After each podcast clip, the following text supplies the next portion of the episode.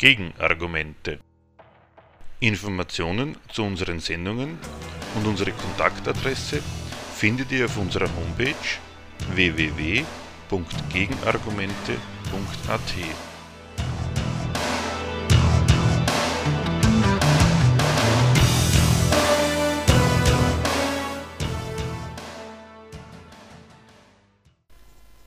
Die Themen der heutigen Sendung. In unserem ersten Beitrag stellen wir die Frage, was ist von der Aussage zu halten, die Deregulierung sei schuld an der Finanzkrise? Der zweite Beitrag hat den Titel Worin der Kapitalismus tatsächlich unschlagbar scheint. Im anschließenden dritten Beitrag mit dem Titel Alle brauchen Arbeit, eine soziale Gemeinheit wird der Frage nachgegangen, warum die Gleichung weniger Arbeit ist gleich weniger Mühe nicht gilt. Im letzten Beitrag übernehmen wir einen weiteren Beitrag der Gegenstandpunktredaktion vom Freien Radio Stuttgart zu einem bei uns auch in letzter Zeit verstärkt diskutierten Thema Wohnungsnot und steigende Mieten, Wohnung als Ware. Vorab ein Veranstaltungshinweis. Vom 22. bis 24. Februar 2013 findet auf der Universität für Bodenkultur im 19. Bezirk in Wien der Solidarische Ökonomiekongress 2013 statt. In diesem Rahmen werden wir am Samstag, dem 23. Februar um 16 Uhr einen Vortrag mit anschließender Diskussion zu folgendem Thema halten falsche und richtige Lehren aus der Finanz- bzw. Staatsschuldenkrise. Die Finanzkrise, die Rettungspakete der Staaten und die darauf folgende Staatsschuldenkrise waren und sind einerseits ein Crashkurs in Sachen Kapitalismus. Mit den Rettungspaketen haben die Staaten zu Protokoll gegeben, dass das ganze Leben einer Nation dem zu dienen hat und abhängig ist davon, dass sich in ihr das Geld vermehrt, Zentralinstanz dieser Geldvermehrung ist der Finanzsektor. Wenn die Geldvermehrungsmaschinerie des Finanzsektors nicht funktioniert, steht das gesamte ökonomische Leben der Nation auf dem Spiel. Deswegen sind die Rettungspakete bzw. die dafür gemachten Schulden unabdingbar. Jetzt, wo sich die Finanzkrise zu einer Staatsschuldenkrise ausgewachsen hat, lernt die Menschheit die Verarmung nicht nur als eingetretene kennen, sie kommt als Anforderung daher, als groß angelegte politische Strategie. Die Staaten übertrumpfen sich darin, wer sein Volk ärmer machen und mehr Leistung aus ihm herauspressen kann. Während die Bevölkerung auf dieses Verarmungsprogramm von Politik und Medien mit Argumenten wie die Maßnahmen sind alternativlos oder wir haben über unsere Verhältnisse gelebt eingeschworen wird, hält die Protestbewegung, die es dagegen gibt, wie Occupy Wall Street, die Empörten, bei uns Attack und die Plattform Wege aus der Krise, hält diese Protestbewegung unverdrossen daran fest, all das nicht als Auskunft über den Kapitalismus zu fassen, sondern beklagt die massenweise persönlichen Krisen als Resultat einer schlechten Verwaltung des Kapitalismus und fordert die Politik auf, endlich die Krise zu bewältigen durch eine gerechte Einkommens- und Vermögensverteilung, eine Abkehr von der Deregulierung der Finanzmärkte, eine Abkehr vom Neoliberalismus, Banken, die ihrer Aufgabe der Realwirtschaft zu dienen, wieder nachkommen und so weiter. Im Vortrag und der anschließenden Diskussion am 23. Februar soll geklärt werden, was von den alternativen Krisenbewältigungsprogrammen zu halten ist, was man der Agitation von oben entnehmen kann und was man überhaupt aus der Krise und der Krisenpolitik der letzten Jahre über die Marktwirtschaft lernen kann. Mit einer dieser falschen Lehren aus der Finanzkrise wollen wir uns auch in unserer heutigen Sendung ausführlich beschäftigen. Anmerkungen zur Behauptung, Deregulierung sei letzte Ursache der Finanzkrise. Zitat. Die Finanzmärkte wurden international seit den 1970er Jahren unter dem Einfluss der neoliberalen Vorstellung, freie Märkte seien stabil und wohlstandsmehrend liberalisiert. Der Abbau staatlicher Regulierungen hat zur Aufblähung des Finanzsektors geführt, Einkommen zugunsten der Finanzwirtschaft umverteilt und bildete eine der entscheidenden Ursachen für die tiefe Finanz- und Wirtschaftskrise. Zitat Ende. So oder so ähnlich lautet der gängige Einstieg in die Erklärung der Finanz- und Wirtschaftskrise.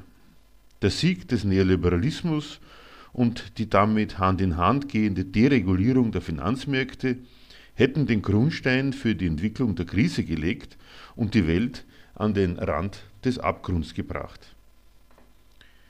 Was ist von dieser Beurteilung zu halten? Die Kritik an der als Deregulierung gekennzeichneten Politik krankt an einem grundsätzlichen Fehler. Ausgangspunkt dieser Kritik ist die Unzufriedenheit mit manchen ökonomischen Resultaten der vergangenen Jahrzehnte. Zu diesen negativen Resultaten soll es wegen der Deregulierung, weil sie wegen der dann fehlenden Regulierung nicht mehr verhindert wurden, gekommen sein. Wenn aber etwas verhindert werden muss, dann muss es dafür einen positiven Grund jenseits von Regulierung oder Deregulierung geben. Es müssen schon die Zwecke der Wirtschaft selbst sein, die, um im Bild zu bleiben, freigelassen, die bemängelten negativen Resultate hervorgebracht haben. Diese Zwecke bleiben aber bei der Kritik an der vermeintlichen Deregulierung ausdrücklich außerhalb der Betrachtung. Finanzmärkte etwas sind instabil bzw. krisenanfällig nicht, weil der Staat sie nicht oder nicht genügend reguliert, sondern einzig, weil Instabilität Wesensmerkmal der Geschäfte ist, die am Finanzmarkt betrieben werden. Kredit gleich welcher Form, sei es als Kredit an ein Unternehmen in Gestalt eines Wertpapiers, einer Aktie oder eines von diesen Grundgeschäften abgeleiteten Derivates ist immer Spekulation auf künftige Erfolge. Ob die Schuld bedient werden kann oder nicht, hängt vom geschäftlichen Erfolg der am Geschäft beteiligten Partner ab. Erfolge, für die es allein schon deswegen keine Garantie geben kann, weil die Marktteilnehmer als Konkurrenten sich ihre Erfolge wechselseitig streitig machen. Keine noch so konsequente Regulierung kann daran etwas ändern. Sichere Spekulation ist und bleibt ein Widerspruch in sich.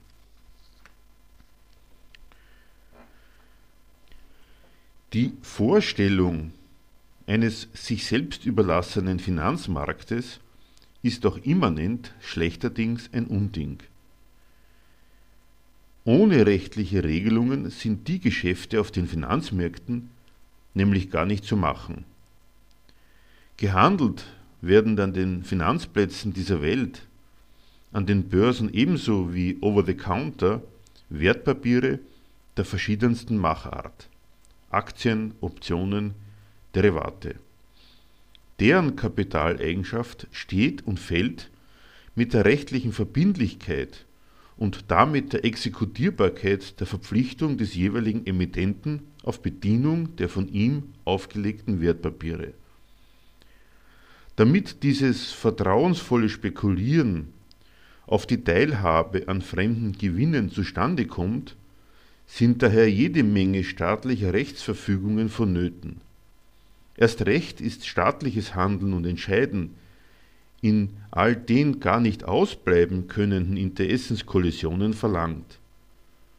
Von wegen also, die Staaten hätten sich aus dem wirtschaftlichen Geschehen auf den Finanzmärkten ausgemischt, hätten die Zügel des Geschehens aus der Hand gegeben und sich den Akteuren auf den Finanzmärkten ausgeliefert, die dort ganz nach Gutdünken schalten und walten.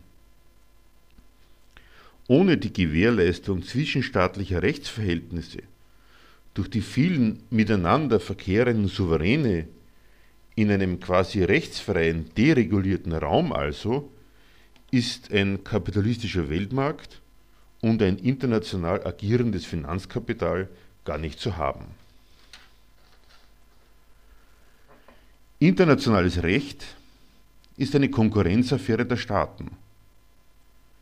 In Gestalt supranationaler Abkommen und Verträge sind nämlich zwischenstaatliche Rechtsverhältnisse kodifiziert und als solche Resultat von und Bedingung für ökonomischen Erfolg und politischen Einfluss der gegeneinander konkurrierenden Staaten.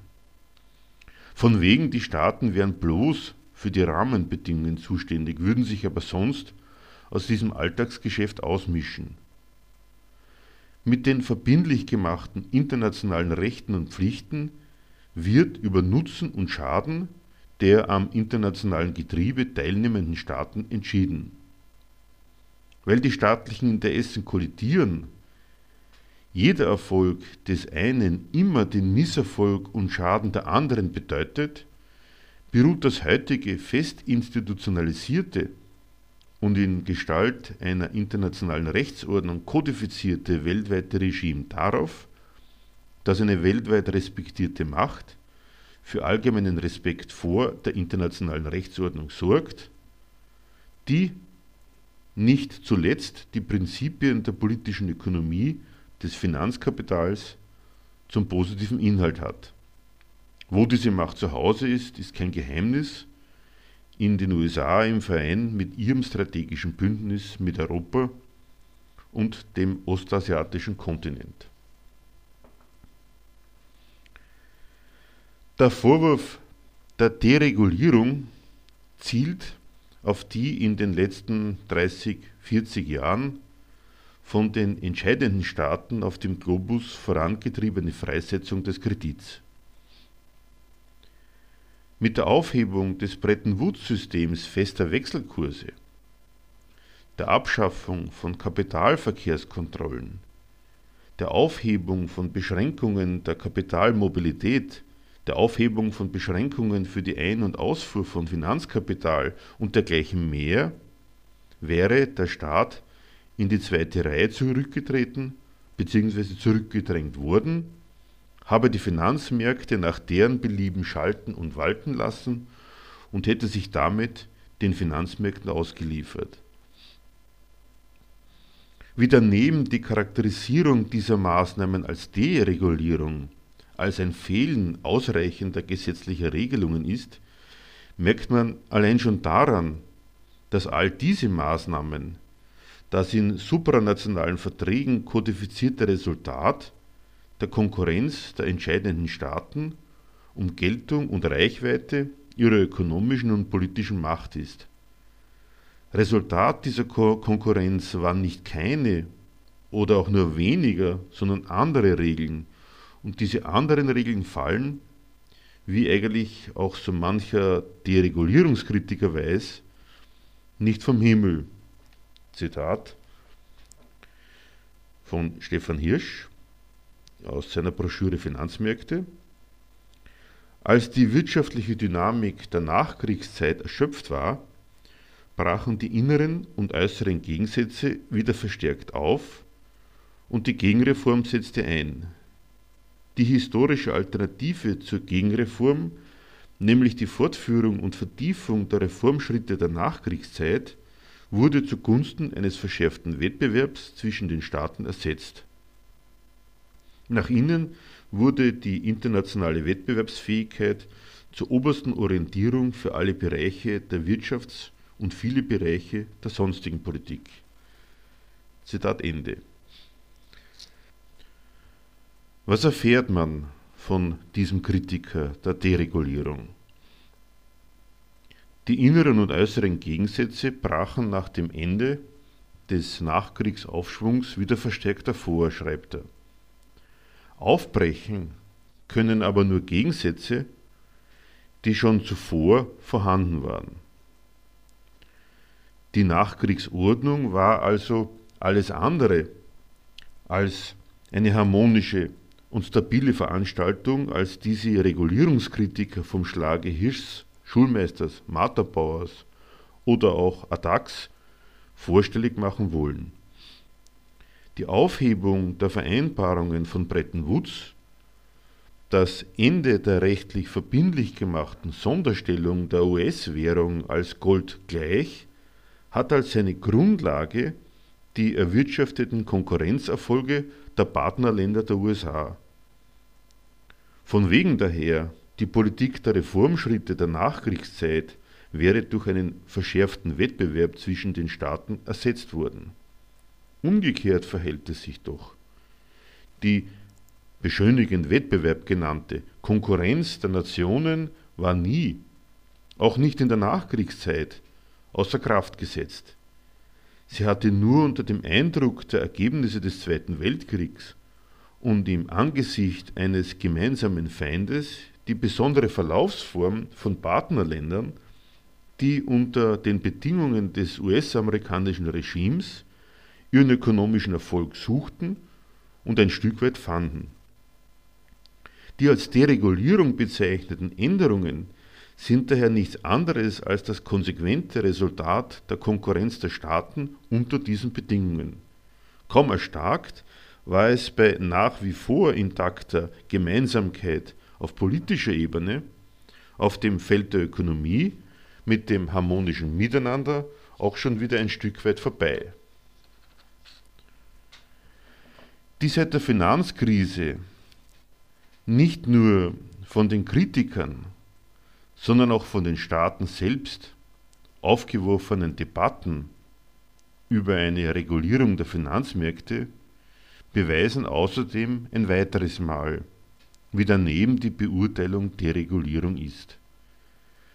Die Debatten um Finanztransaktionssteuer, Schaffung eines eigenen Insolvenzrechts für Banken, Trennung der Geschäftsbanken von Investmentbanken, erhöhte Eigenkapitalvorschriften verweisen auf den damit verfolgten Zweck, den die Deregulierungskritiker nicht zur Kenntnis nehmen wollen.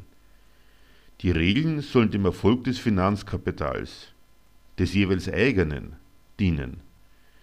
Eventuelle Neuregeln sollen im eigenen Interesse beeinflusst werden, jeder Staat überprüft, was sie für ihn bedeuten, welche Vor- oder Nachteile sie einspielen.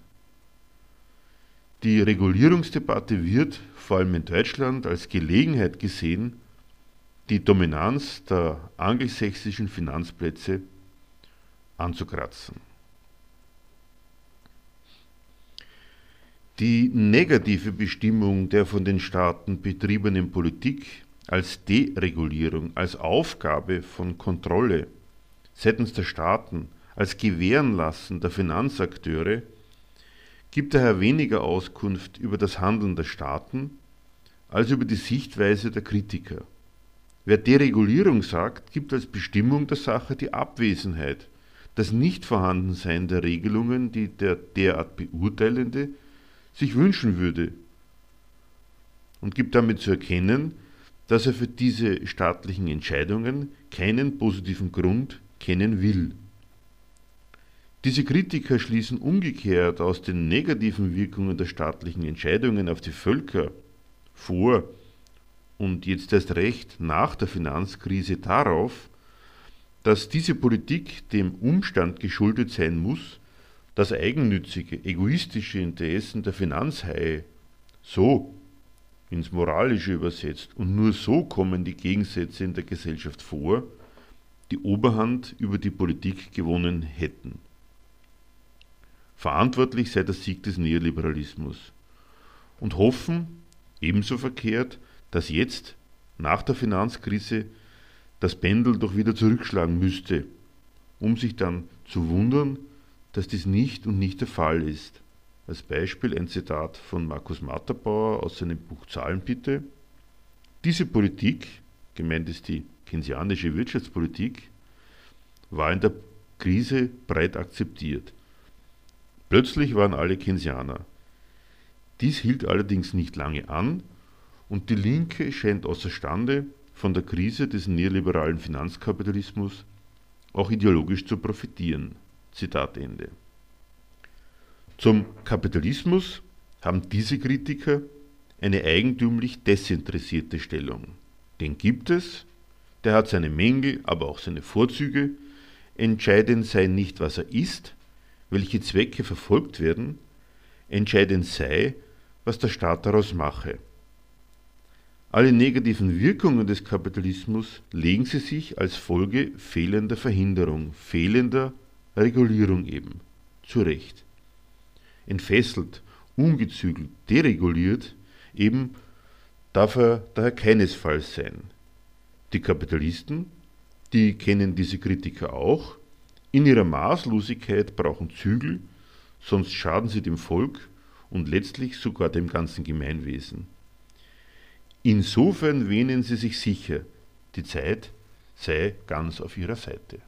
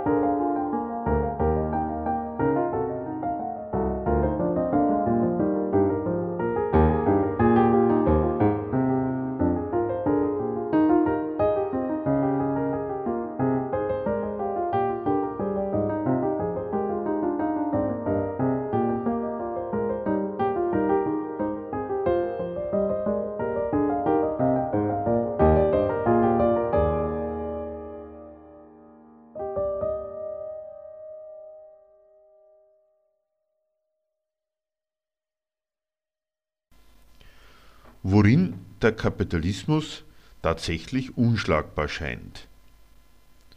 In einem scheint der Kapitalismus tatsächlich unschlagbar zu sein. Das gute Urteil über ihn scheint schier unausrottbar. Da wird Millionen Menschen ihr Auskommen durch Arbeitslosigkeit, gigantische Lohn- und Pensionskürzungen, Zwangsräumungen, Verteuerung bis Streichung von Gesundheitsleistungen usw. So drastisch erschwert bis unmöglich gemacht. Und was kommt dann an Kritik? Ganz anders als bei der Beurteilung der Ökonomie des seinerzeitigen realen Sozialismus des ehemaligen Ostblocks, wo jeder Versorgungsmangel für die hiesige kritische Öffentlichkeit immer nur eines bewiesen hat, nämlich dass es sich bei der Ökonomie des realen Sozialismus um die falsche Wirtschaftsweise das falsche Wirtschaftssystem handelte, sind sich bei der kritischen Beurteilung des Kapitalismus immerzu alle darin einig, dass jeder Schaden für die Menschen wie die eingangs erwähnten Wirkungen hiesigen Wirtschaftens seinen Grund unmöglich im geltenden Wirtschaftssystem, dem Kapitalismus als solchen haben können, vielmehr wird als Grund der Turbokapitalismus, der Casino, der Karawanen, der Raubtier- oder der Finanzkapitalismus ausgemacht. Dem Erfindungsreichtum hinsichtlich der Zusätze zum Kapitalismus scheint keine Grenze gesetzt zu sein. Und doch zeugen sie alle diese Zusätze immer von ein und derselben trostlosen Absicht, dem unbedingten Willen, Armut von großen Teilen der Bevölkerung auf gar keinen Fall als notwendiges Resultat des ganz normalen Kapitalismus begreifen zu wollen. Es liegt nicht am Kapitalismus, sondern am Turbokapitalismus, Casino-Kapitalismus, Finanzkapitalismus. Nie soll einfach der Kapitalismus und seine Zwecke der Grund der beklagten Schädigungen sein, sondern seine Entartung. Antworten auf die folgenden Fragen bleiben diese Apologeten des Kapitalismus dabei freilich schuldig. Turbokapitalismus. Warum soll ausgerechnet das Turbo die unerwünschten Wirkungen hervorrufen? Was soll schlecht daran sein, wenn eine unterstelltermaßen gute Sache besonders schnell und intensiv turbomäßig eben zu Werk geht? Warum soll etwas an sich Gutes ausgerechnet durch seine besonders schnelle und intensive Verwirklichung sich in etwas Schlechtes verwandeln? Casino-Kapitalismus, soll man wirklich glauben, Spekulation wäre dem Kapitalismus wesensfremd? Inwiefern sollen finanzkapitalistische Geschäfte eine Entartung des Kapitalismus darstellen?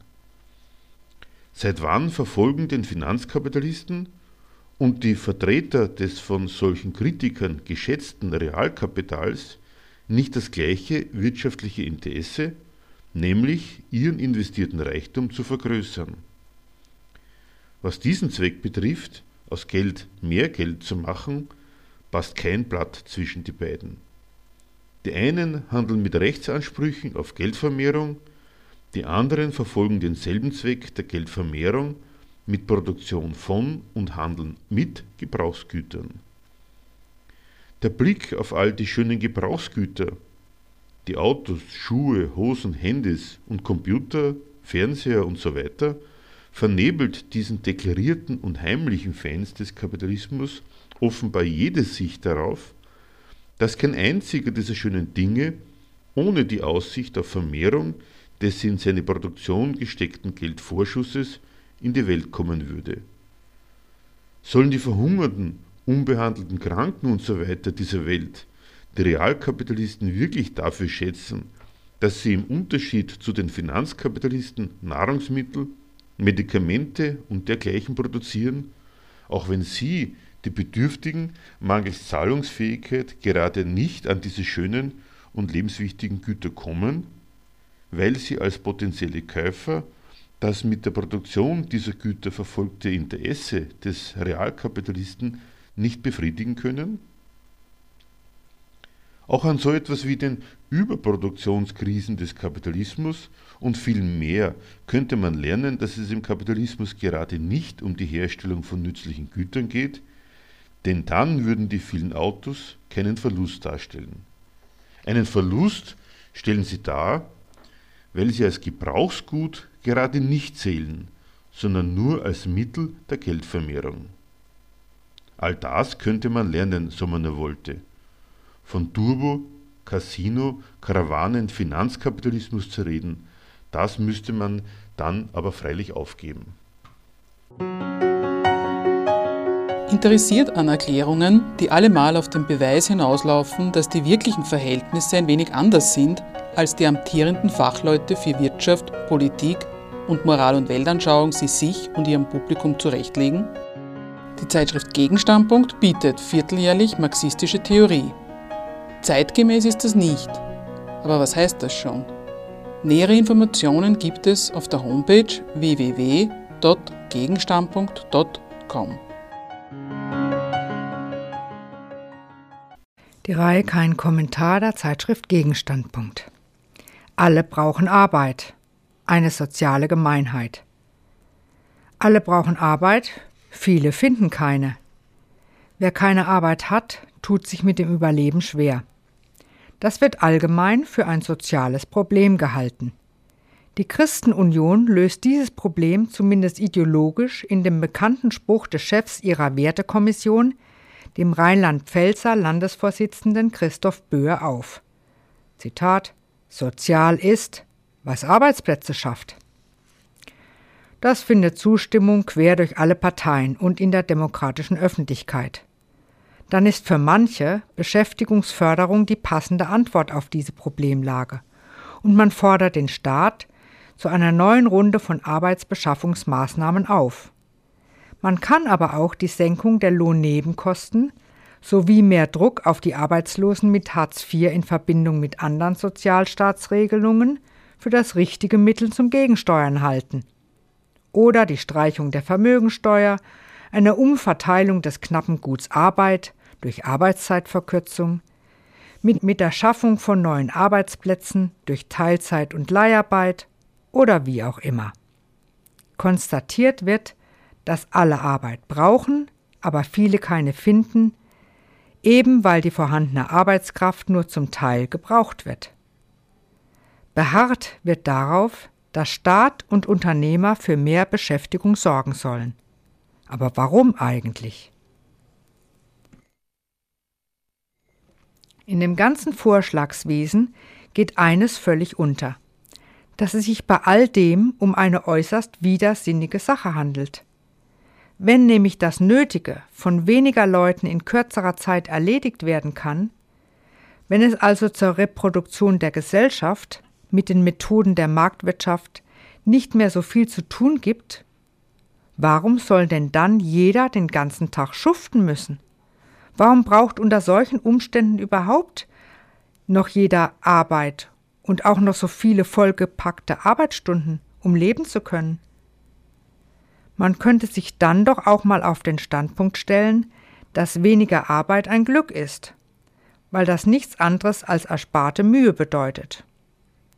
Nur, darauf kommt hierzulande keiner. Darum stellen wir mal die Frage, warum diese Gleichung weniger Arbeit ist gleich weniger Mühe nicht gilt.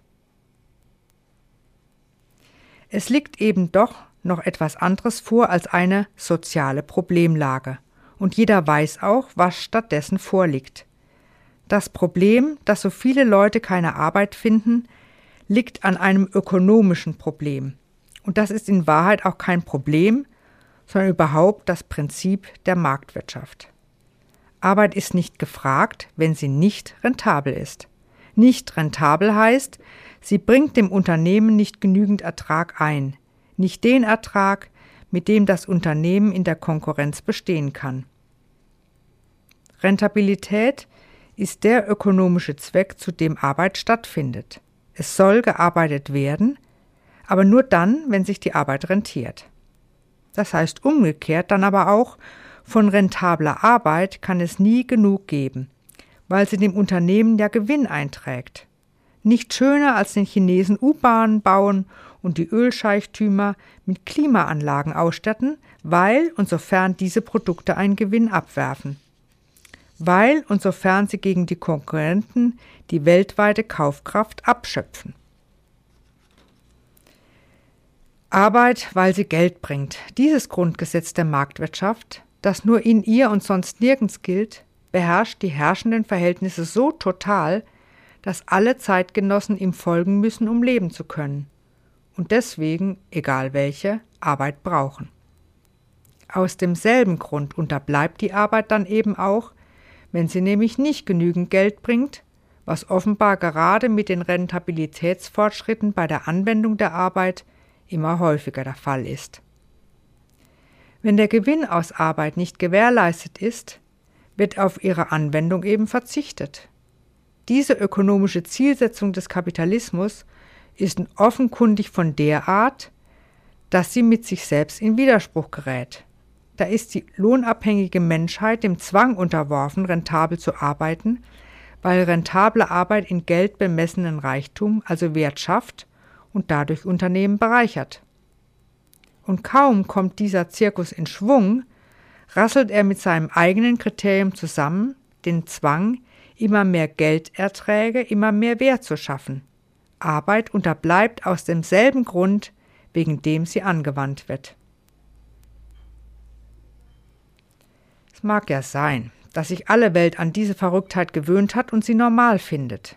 Immerhin, auch die kundigsten Experten und mächtigsten Verwalter dieses Systems kommen leicht ins Schleudern, wenn sie Auskunft geben sollen, ob nun eigentlich zu wenig gearbeitet wird, wenn mehrere Millionen Arbeitslose in der Nation, einige zehn Millionen in der EU und zahllose Millionen auf dem Globus herumlungern.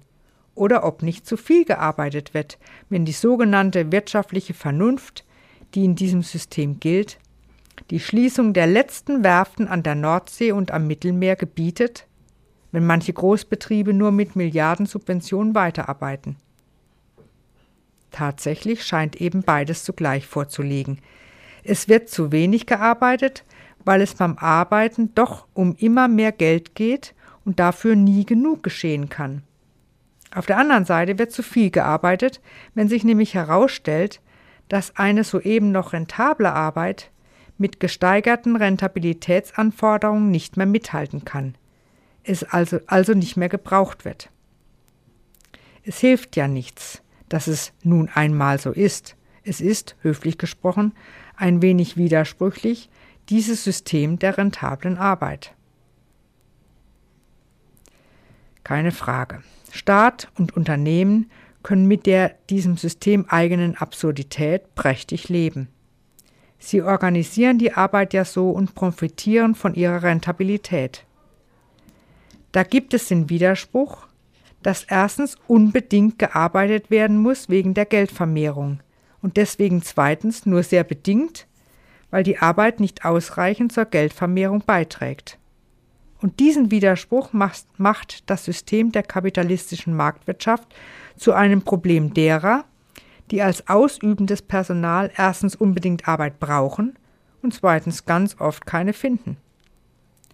Von daher kommt es überhaupt, dieses angeblich soziale Problem. Staat und Kapital verwandeln nämlich die materiellen Probleme, die die Leute haben, in eine soziale Problemlage, die sie mit ihnen haben. Zur Bewältigung des sozialen Problems werden dann die bedürftigen Leute selbst herangezogen.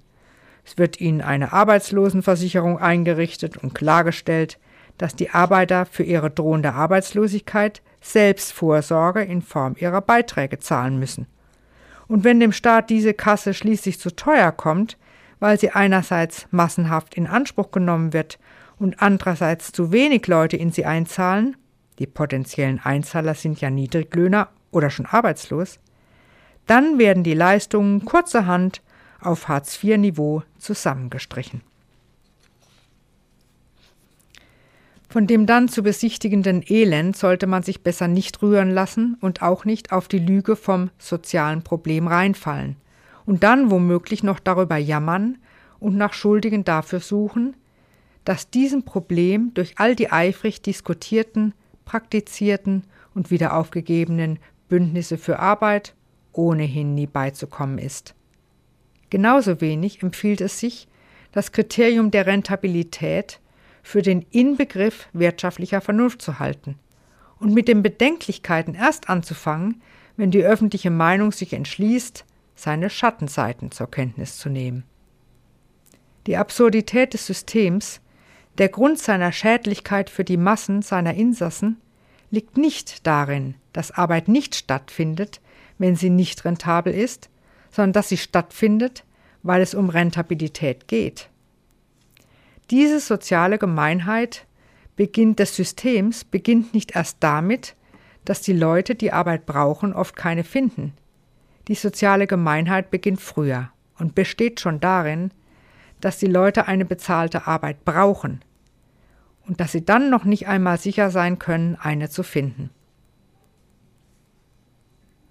Aus den Bedingungen, denen die Marktwirtschaft die Arbeit unterwirft, lassen sich Schritt für Schritt die wesentlichen Bestimmungen dieser Produktionsweise herausholen. Sie sich klar zu machen, schafft garantiert keine Arbeitsplätze. Gerade deswegen ist es lohnend.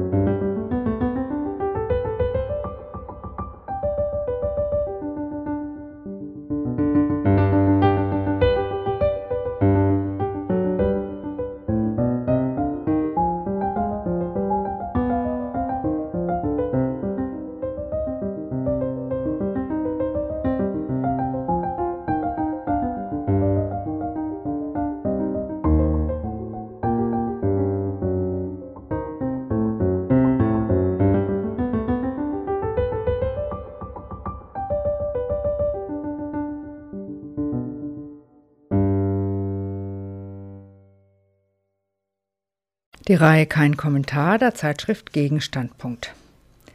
Eine Spitzenleistung der sozialen Marktwirtschaft. Wohnung als Ware zur Bereicherung des Grundeigentums und mit staatlicher Subventionierung von Mieten, damit die Armut produktiv bleibt. Wohnen wird immer teurer und frisst einen immer größeren Teil der Arbeitseinkommen auf. Dagegen hat sich kürzlich Protest geregt. Im Rahmen eines Aktionstages bundesweiter Mieterinitiativen gingen Tausende von betroffenen Bürgern unter dem Motto Mietenwahnsinn stoppen gegen steigende Mieten und Wohnungsnot auf die Straße. Als Hauptfeind haben sie die börsennotierten Immobilienhai-Gesellschaften ausgemacht, die im großen Stil Wohnungen von kommunalen Wohnungsgesellschaften aufgekauft haben. Die werden angeklagt, ihren Profit auf dem Rücken der hilflosen Mieter zu machen, sozial Schwache aus ganzen Stadtteilen zu verdrängen und normal verdienende Wohnungssuchende aus den Städten an die Peripherie zu verdrängen. Für die protestierenden Mieter sind diese Entwicklung und die ständig steigenden Mieten der Beweis für eine ungerechte Marktlogik. Mit ungerecht meinen sie, dass die Grundeigentümer ihr Profitinteresse rücksichtslos gegen die Mieter durchsetzen und damit das Wohnen verteuern, seine Qualität verschlechtern. So wird das Dach über dem Kopf zu einer immer größeren finanziellen Belastung. Das, so meinen die Protestierer, stünde im Widerspruch dazu, dass es sich beim Wohnen um ein Grundbedürfnis handele. Es sei, Zitat, eine unmenschliche Verwertungslogik und Ausdruck einer marktorientierten Politik, die gezielt teuren Wohnraum schafft. Das Geld entscheidet über den Zugang zu Wohnraum. Zitat Ende. Es stimmt. Über den Zugang zu Wohnraum entscheidet das Geld. Ohne Geld kann das Grundbedürfnis Wohnen nicht befriedigt werden. Aber das galt schon immer in der Marktwirtschaft. Wer wohnen will, muss Miete zahlen.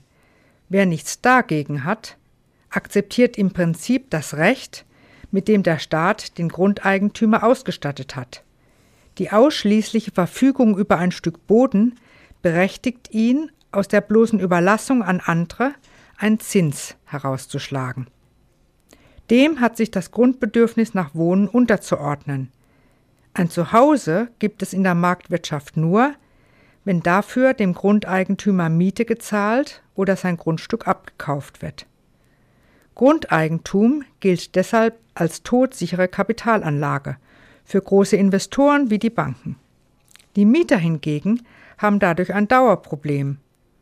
Um das Grundeigentum zu bedienen, das ein Interesse daran hat, möglichst viel aus ihnen herauszuschlagen, braucht es auf jeden Fall ein regelmäßiges Einkommen. In der Regel ist das Lohn aus abhängiger Arbeit. Nur hängt dessen Höhe mitnichten davon ab, wie viel Geld der Lohnempfänger für eine ordentliche Wohnung braucht. Ob und wie viel Lohn gezahlt wird, hat allein eine Bedingung, dass die Arbeit für die unternehmerische Kalkulation des Arbeitgebers rentabel ist. Arbeitsplatzverlust führt in unserer bekanntlich besten aller möglichen Welten schnell zum Verlust der Wohnung, im Extremfall zur Obdachlosigkeit. Als Mieter muss der lohnabhängige Bürger so den Verwertungsbedürfnissen zweier Herren dienen, dem Eigentümer seiner Wohnung und den Ansprüchen auf lohnende Veranwendung seiner Person seitens seines Arbeitgebers. Jetzt stehen die Mieten in vielen Städten dem Problem gegenüber, dass die Grundstückspreise steigen und die Grundeigentümer das ausnützen und höhere Mieten verlangen. Wenn die Protestierenden einen Mietenwahnsinn anklagen und dass der Profit der wenigen wichtiger ist als die Bedürfnisse von vielen, meinen sie, dass sich Grundeigentümer Ungehöriges herausnehmen und ihre Machtposition schamlos ausnützen würden. Deswegen wenden sie sich an den Staat, der zum Beispiel mit Mietobergrenzen regulierend eingreifen soll, beziehungsweise an ihre Stadtverwaltungen, die ehemalige, inzwischen verkaufte Anlagen des sozialen Wohnungsbaus wieder selbst übernehmen und überhaupt ihrer Verantwortung nachkommen sollen, preisgünstigen Wohnraum zur Verfügung zu stellen. Die angeblich ungehörige Macht der Grundeigentümer ist aber nun mal nichts anderes als ihr Recht. Und das garantiert der Staat, und zwar mit seiner Gewalt. Er lässt seine Vollzugsgewalten bei Bedarf auch Zwangsräumungen durchführen, wenn ein Mieter mangels ausreichenden Einkommens das marktwirtschaftliche Grundprinzip verletzt, dass ohne Geld keine Ware, also auch nicht das Dach über dem Kopf zu haben ist. Wer sich gar organisiert über dieses Prinzip hinwegsetzen will, bekommt die ganze staatliche Härte zu spüren, wie die Geschichte der Hausbesetzungen in der BRD und Westberlin zeigt. Insofern scheinen die Protestierenden beim Staat erst einmal bei der falschen Adresse zu sein.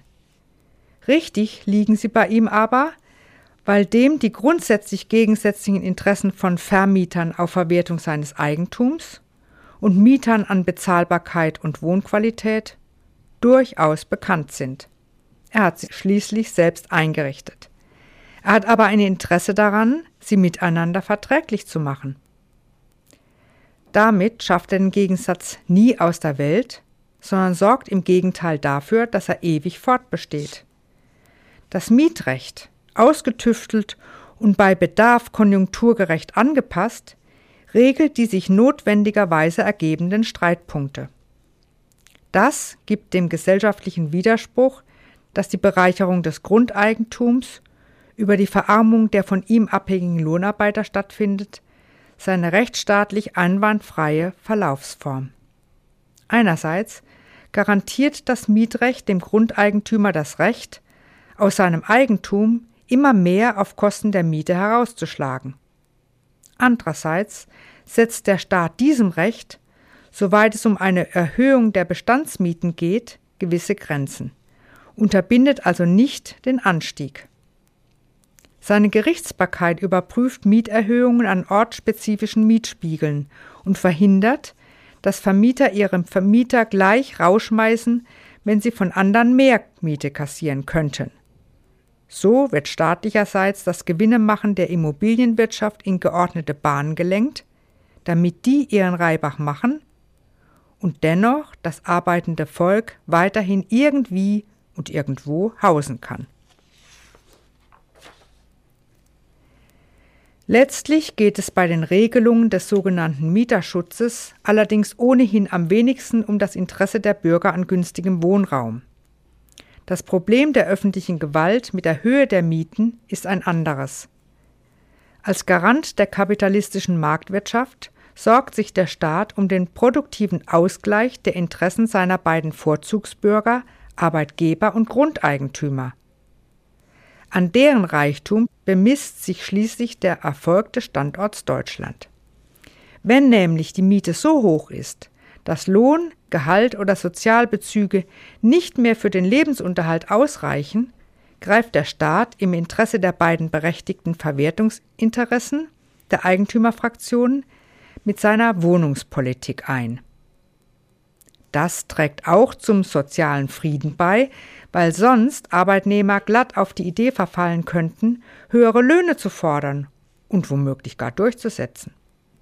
So sorgt die staatliche Miet- und Wohnungspolitik dafür, dass auch an den teureren Geschäftsstandorten des Landes genug Lohnarbeiter mit einem Dach über den Kopf für den rentablen Einsatz im kapitalistischen Geschäftsgang zur Verfügung stehen. Das ist also eine Art Sozialpolitik fürs Kapital. Und dafür verwendet der Staat auch mal die vom Volk eingetriebenen Steuergelder zur Bezuschussung von Mieten mittels Wohngeld oder gibt dem Immobilienkapital im sozialen Wohnungsbau Zuschüsse gegen die Verpflichtung, seine Wohnungen eine Zeit lang zu etwas niedrigeren Mieten an durch hinreichende Armut Berechtigte zu vermieten. Das sichert die Rendite des Grundeigentums ohne die Mieter und das Existenzminimum zu drücken. Erst recht mit der Agenda 2010 und der Einrichtung eines Niedriglohnsektors hat die öffentliche Hand hier einiges zu regeln. Wo der Lohn für Arbeit häufig nicht mehr zum Leben, geschweige denn für gewinnbringende Mieten reicht, hält es die Politik offenbar für marktwirtschaftlich konsequent, mit dem Geld des Steuerzahlers die mangelnde Zahlungsfähigkeit mancher Mieter für die Vermieter auszugleichen, damit sie deren berechtigtes Gewinninteresse bedienen können. Gleichzeitig wird mit schikanöser Sorgfalt bis ins Kleinste festgelegt, was sich ein Hartz-IV-Empfänger überhaupt an Wohnen leisten darf, bevor ihm der Zwangsumzug droht. Bei Teilen des Volkes, die für einen produktiven Dienst am Kapital nicht mehr in Frage kommen, also Rentner, Sozialfälle oder integrationsunwillige Ausländer, haben langfristig denkende Schreibtischtäter auch kein Problem damit, sie kostengünstiger an den Rand der Städte auszulagern. So sehen sie aus, die Segnungen sozialen Wohnungsbaus und staatlicher Wohnungspolitik. Mit ihnen werden der Reichtum des Grundeigentums und die damit notwendigerweise einhergehende Verarmung der Mieter gesetzlich genau so geregelt, dass das Grundeigentum sicher sprudelnde Ertragsquelle bleibt und die Armut gerade noch ein Auskommen hat, der Zwang zur Arbeit also für ihre hinreichende Verfügbarkeit zur rentablen Verwendung durch das Kapital sorgt. Wenn die Protestierenden fordern, den Mietenwahnsinn stoppen, haben sie genau das akzeptiert. Und wenn die Demonstranten wie in Hamburg, Zitat, gegen die an den Profiten der Immobilienbesitzer orientierte Wohnungspolitik eine Vergesellschaftung von Wohnraum fordern, dann sollen sie zur Kenntnis nehmen, dass sie damit einen Angriff auf eine der Säulen des Privateigentums unternehmen und sich gegen den Staat stellen, der das Grundeigentum und damit das Geschäft mit den Mietwohnungen gerade mit seiner Rechtsmacht zum profitablen Grundeigentum des Immobilienkapitals gemacht hat. Oder wollte man nur gesagt haben, der Staat möge doch bitte mehr sozialen Wohnungsbau betreiben damit die Mieten für die Niedriglöhner 1,50 Euro pro Quadratmeter billiger werden? Da muss man sich schon entscheiden.